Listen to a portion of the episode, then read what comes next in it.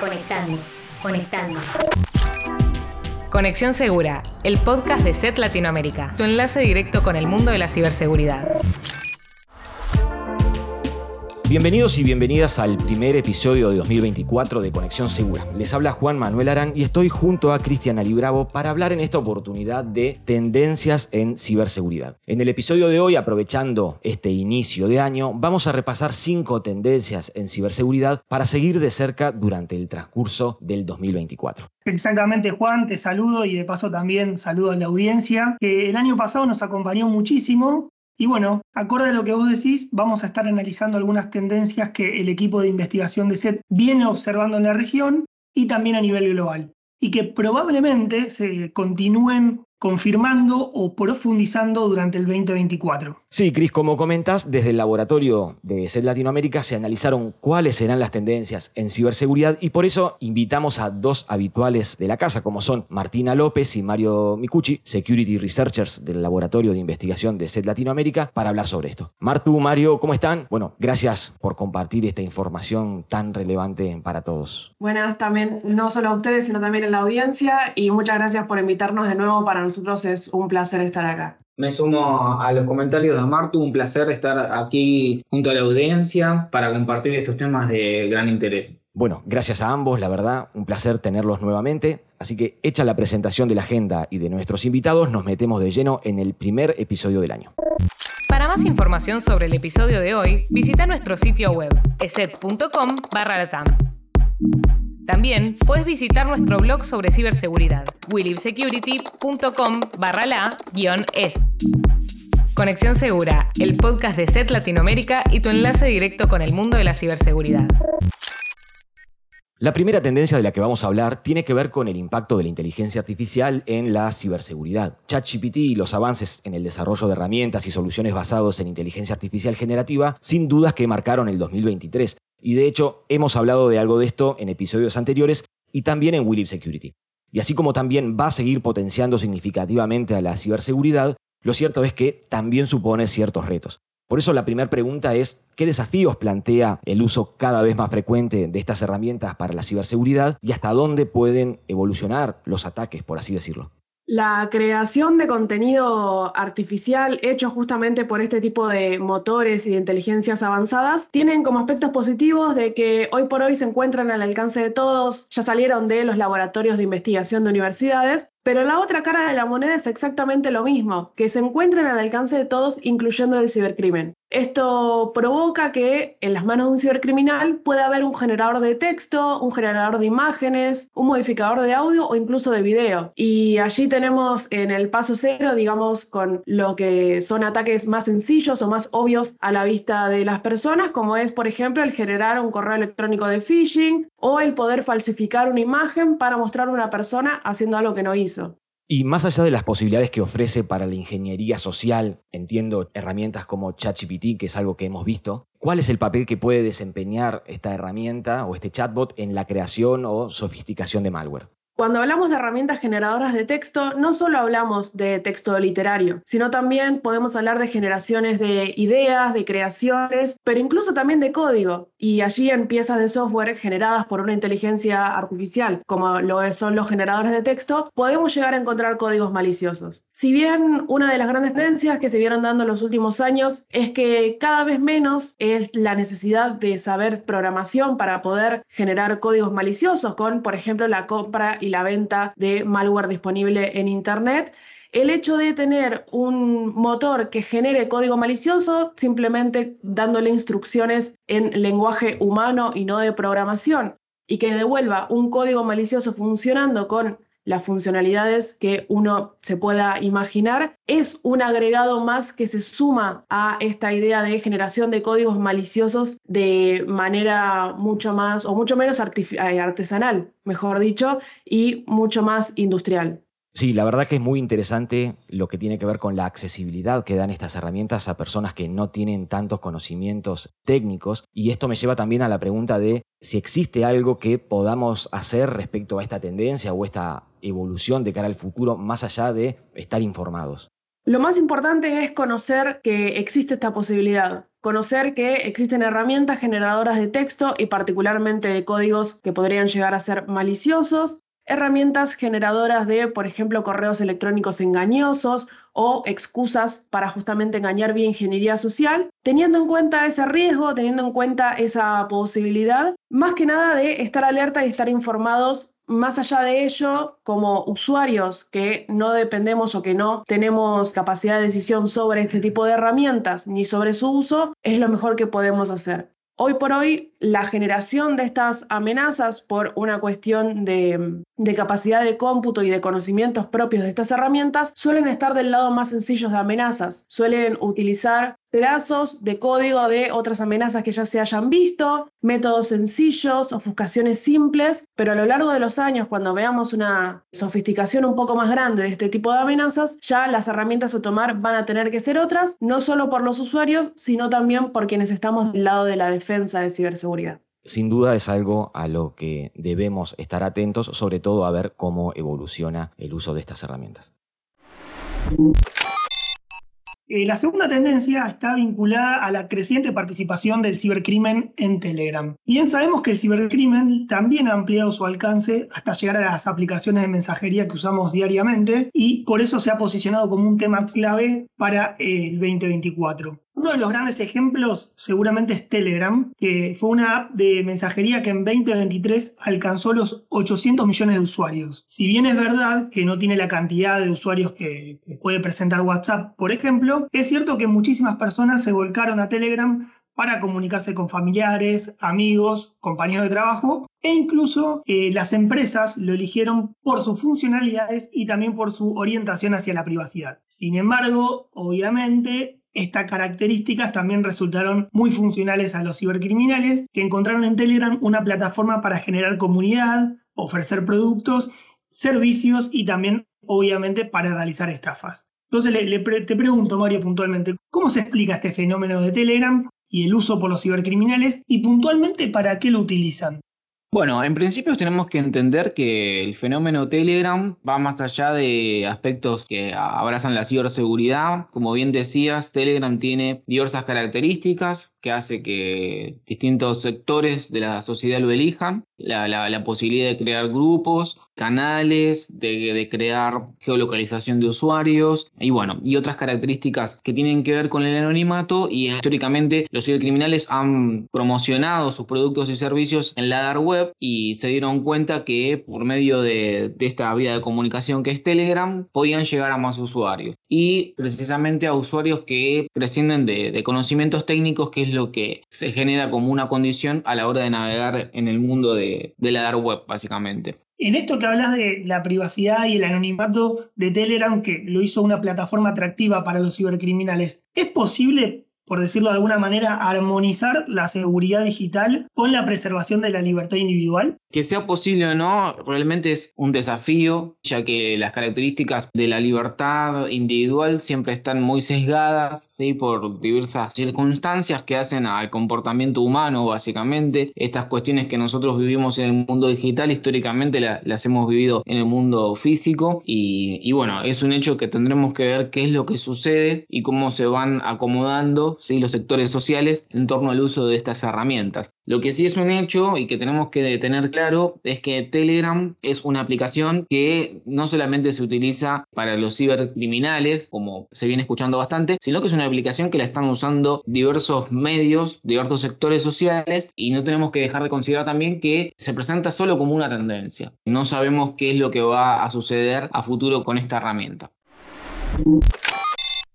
Otra de las tendencias tiene que ver con las campañas que buscan robar datos y que van dirigidas a organismos de gobierno y empresas de América Latina utilizando commodity malware. En pocas palabras, ¿qué es primero que nada commodity malware y por qué es que está tan al alcance de la mano? Cuando hablamos de commodity malware o de malware de comodidad, nos referimos a códigos maliciosos cuyo código fuente, cuya aplicación, digamos, está disponible ya sea de manera gratuita y libre, así como si fuese una pieza de software libre pero maliciosa en Internet, o que se vende en los mercados eh, negros, mercados oscuros, incluyendo por supuesto Telegram, por unos pocos dólares en criptomoneda. Esto es en materia de códigos maliciosos El motivo por el cual están utilizados y sobre todo en este tipo de campañas es porque es la triple B, bueno, bonito y barato. Son códigos maliciosos de alto nivel, son bastante complejos en su funcionamiento, con un millón de capacidades, lo que se conoce también como polimórfico, cambiante completamente, son constantemente actualizados, de nuevo, como si fuese un software común y corriente por parte de sus desarrolladores, y además son muy conocidas sus funcionalidades y es muy sencillo e intuitivo de utilizar. Bien, y la baja sofisticación de los ataques que vemos producto de utilizar estos códigos maliciosos que son buenos, bonitos y baratos, ¿es un síntoma o es un indicador del estado de la seguridad de las empresas en América Latina? Cuando hablamos de este tipo de ataques, es una muy buena idea ver el bosque y quizás no tanto ver el árbol. El commodity malware suele ser lo que llamamos payload final o la amenaza final que se descarga, pero en realidad cuando analizamos un ataque de este calibre, de esta índole, que son muchos menos que los ataques a usuarios comunes, pero son muchos más dirigidos, vemos una cadena de infección que puede incluir dos, tres o hasta cuatro códigos maliciosos además del commodity malware, que tienen funcionalidades como anclarse al sistema, controlar aplicaciones aplicaciones de antivirus o antimalware si están mal configuradas, deshabilitar o desactivar algunas herramientas de defensa o incluso acciones mucho más destructivas como deshabilitar un backup. Esto, traducido un poco al español, nos da como resultados ataques complejos que utilizan amenazas que quizás son sencillas o conocidas, pero muchas veces en etapas finales, en donde o bien las herramientas de defensa están desactivadas o se llegó a equipos que son en cuantías muchas más que simplemente uno y a veces son ejecutadas inicialmente por simplemente un clic de un phishing o de un correo electrónico engañoso, con lo cual, de nuevo, si bien son ataques bastante complejos, existen ciertas etapas de los mismos que nos dan una idea, como por ejemplo las temáticas de el phishing siendo uno de los elementos de entrada más utilizados de que sí existe una falta de concientización o de refuerzo en materia de ciberseguridad, pero esto quizás no está tan dado por la utilización de commodity malware. Entiendo entonces que uno puede sentir que son poco sofisticados porque son eh, hablamos de malware que es comprado y que todo el mundo conoce y que en teoría debería ser detectable o está esa idea, pero por lo que comentas, la sofisticación está en, en una cadena mucho más compleja que un poco habla de la sofisticación de los cibercriminales que hay atrás de estos ataques, ¿no? Totalmente, y no solo de la sofisticación por el hecho de lanzar un ataque sofisticado por los altos conocimientos, sino también la construcción de un ataque muy dirigido. Generalmente las entidades gubernamentales no son atacadas porque sí, lógicamente tienen la famosa triada conocida por tener mucha información de sus usuarios, tener una gran cantidad de dinero disponible y además ser blanco por temáticas de activismo, con lo cual esto implica como el objetivo bastante particular que las campañas que lo atacan suelen ser también bastante particulares, por este mismo motivo, no solo por una sofisticación del cibercriminal, sino también por el lugar al cual quieren llegar. El aumento significativo del commodity malware en campañas de espionaje dirigidas a objetivos específicos como mencionabas, como son instituciones gubernamentales o empresas, también habla de que los cibercriminales encuentran un rédito económico no solo robando cuentas bancarias o extorsionando, como con el ransomware, y esto está relacionado con el valor que han cobrado los datos como bien comercializable. Totalmente. En la era de digitalización que vivimos, ya sea relacionándonos como usuarios con una entidad gubernamental, con una entidad de salud o con una organización misma, hoy por hoy uno de los bienes más valiosos digitalizados, como bien mencionaba, es el dato, es la información, el registro, desde datos que para muchas personas no son sensibles, pero si entendemos a todo esto como un conjunto justamente de características si lo son, como un correo electrónico o un nombre y apellido, que se van más allá de lo que uno puede llegar a imaginar como valioso para el cibercriminal, que es un par usuario y contraseña. Hoy por hoy las bases de datos, la información, sobre todo si viene del calibre de una organización, quizás no es una organización chica o de una entidad gubernamental o algún sector crítico como lo son de salud o incluso las industrias de manufactura, tienen otro valor agregado. No solo por vender la información de usuarios o vender información interna para que luego otros cibercriminales realicen otros ataques, sino también actores eh, entre medio que quizás el objetivo no es tanto el ciberataque final para para conseguir dinero, sino otras motivaciones políticas, activistas, económicas con competencias entre organizaciones y muchísimos más motivos por los cuales se busca el dato, la información, más que quizás la cuenta bancaria.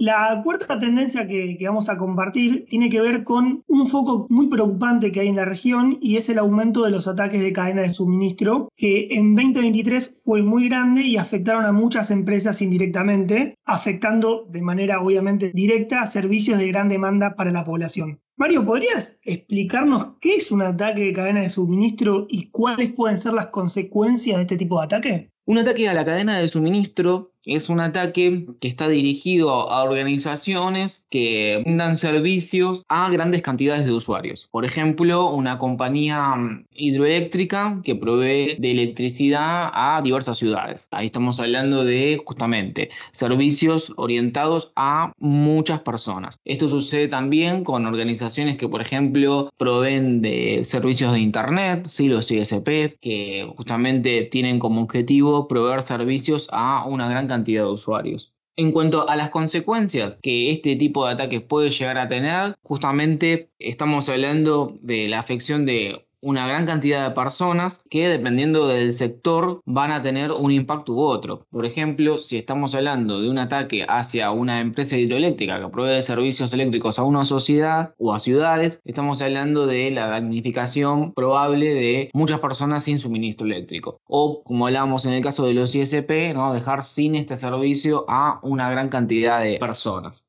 más allá de este alcance masivo que, nos explicás, Mario, digo, ¿por qué resulta tan atractivo este tipo de ataque para los cibercriminales? Un ataque de cadena de suministro es un ataque dirigido a una organización para poder infiltrarse dentro de la misma y así escalar en el despliegue del ataque. Un caso representativo de esto lo podemos ver en la película Duplicidad de Julia Roberts, que hace de espía, en donde atacantes despliegan un ataque a una firma de impresoras, afectan el firmware de esas impresoras y cuando esta empresa despliega las impresoras en sus clientes, sus clientes están siendo afectados por este ataque. Y bueno, en cuanto a las consecuencias de este tipo de ataque, tenemos diferentes características, ¿sí? En donde podemos destacar el espionaje, podemos destacar actividades que dan la posibilidad a, a los ciberatacantes a escalar en sus objetivos. Bueno, en cuanto al atractivo, podemos destacar cierto anonimato, ¿sí? porque los atacantes afectando directamente a sus víctimas, sino que están utilizando un intermediario, y por otra parte, llegar a una gran cantidad de usuarios también. En un mundo donde la mayoría de organizaciones tercerizan servicios, ¿cómo deben ser las empresas para gestionar su seguridad cuando dependen de las medidas de seguridad que aplican terceros y que por supuesto están fuera de su alcance? Bueno, una de las formas de mitigar esta situación es trabajando con estándares. Sabemos que dentro de la industria de la ciberseguridad hay diversos estándares que podemos contemplar a la hora de, de contratar una empresa que vaya a ser proveedora de servicios si vamos a, por ejemplo, a contratar un ISP, si vamos a contratar, por ejemplo, en una organización la tercerización de determinados servicios, nosotros podemos exigir, ¿sí? dentro del, contrato que, que, firmamos, que se cumplan estos estándares de seguridad. Esa es una buena metodología y, por supuesto, siempre teniendo internamente planes de contingencia para hacer frente a una eventualidad que pueda afectar a, a un proveedor de la compañía que estemos administrando, básicamente. Otro gran flagelo que afecta a Latinoamérica son los troyanos bancarios que, bueno, en este caso ocupan también un lugar en nuestras tendencias 2024. Si bien son una de las amenazas más antiguas y persistentes en el ámbito de la ciberseguridad, han sabido evolucionar y adaptarse, volviéndose cada vez más sofisticadas. ¿Qué análisis hacen de la actividad de los troyanos bancarios en la región y por qué creen que seguiremos viendo esta actividad y este tipo de campañas durante 2024? Cuando hablamos de troyanos bancarios, nos referimos a este tipo de amenazas que inicialmente, a vistas de la víctima o quien se va a convertir en la víctima, le llega como un archivo que no tendría por qué tener contenido malicioso, pero en realidad sí lo hace. El, obviamente el nombre es una analogía al famoso caballo de Troya. Y particularmente cuando hablamos de aquellos que son bancarios, siendo esto una subcategoría, nos referimos a aquellos que buscan dañar o obtener información bancaria o crediticia, ya sea desde leyendo las credenciales o en unas técnicas que se desarrollaron muchísimo durante este año y que vamos a seguir viendo durante el año que viene, el despliegue de sitios falsos por sobre los sitios reales en una especie de ventana, especie de pop-up, para engañar obviamente a sus víctimas, para entregar no solo credenciales o más allá de credenciales, sino también códigos de doble factor de autenticación, verificaciones únicas o los famosos tokens también de aplicativos. Resulta bastante particular la mención, obviamente, de troyanos bancarios, que uno se puede llegar a preguntar del por qué están surgiendo últimamente o cuál es la sofisticación que pueden llegar a tener. Y es también la llegada a más allá de usuarios finales, sino también usuarios corporativos que manejan cuentas empresariales, eh, no solo en lo que son eh, empresas u organismos públicos y privados, sino también a, por ejemplo, administración de consorcios, ejemplos que se están viendo en América Latina, incluso dicho no solo por del lado de la investigación de la ciberseguridad, sino también entidades como las bancarias. Y en base a esta sofisticación de recopilación del doble factor de autenticación y distintas formas de inicio de sesión que no son la contraseña y que pasan por desapercibido, es que seguramente lo sigamos viendo durante el 2024. ¿Y hablamos de grupos cibercriminales que son de la región o son de otras partes, digamos, del planeta? Es bastante complejo determinar de dónde son específicamente los cibercriminales, no solo porque intentan ocultar justamente sus rastros, sino porque también muchas veces suelen utilizar VPNs, direcciones IPs o servidores de otras víctimas, de organizaciones que fueron atacadas, quizás con otras amenazas. También es importante remarcar que suele suceder que los grupos cibercriminales trabajen con más de una amenaza, incluso no desarrollada por ellos, y es por ello que quizás podemos llegar a detectar IPs, lugares, destinos que provienen de países de Latinoamérica América, pero no podemos afirmar por sí o por no se trata de cibercrimen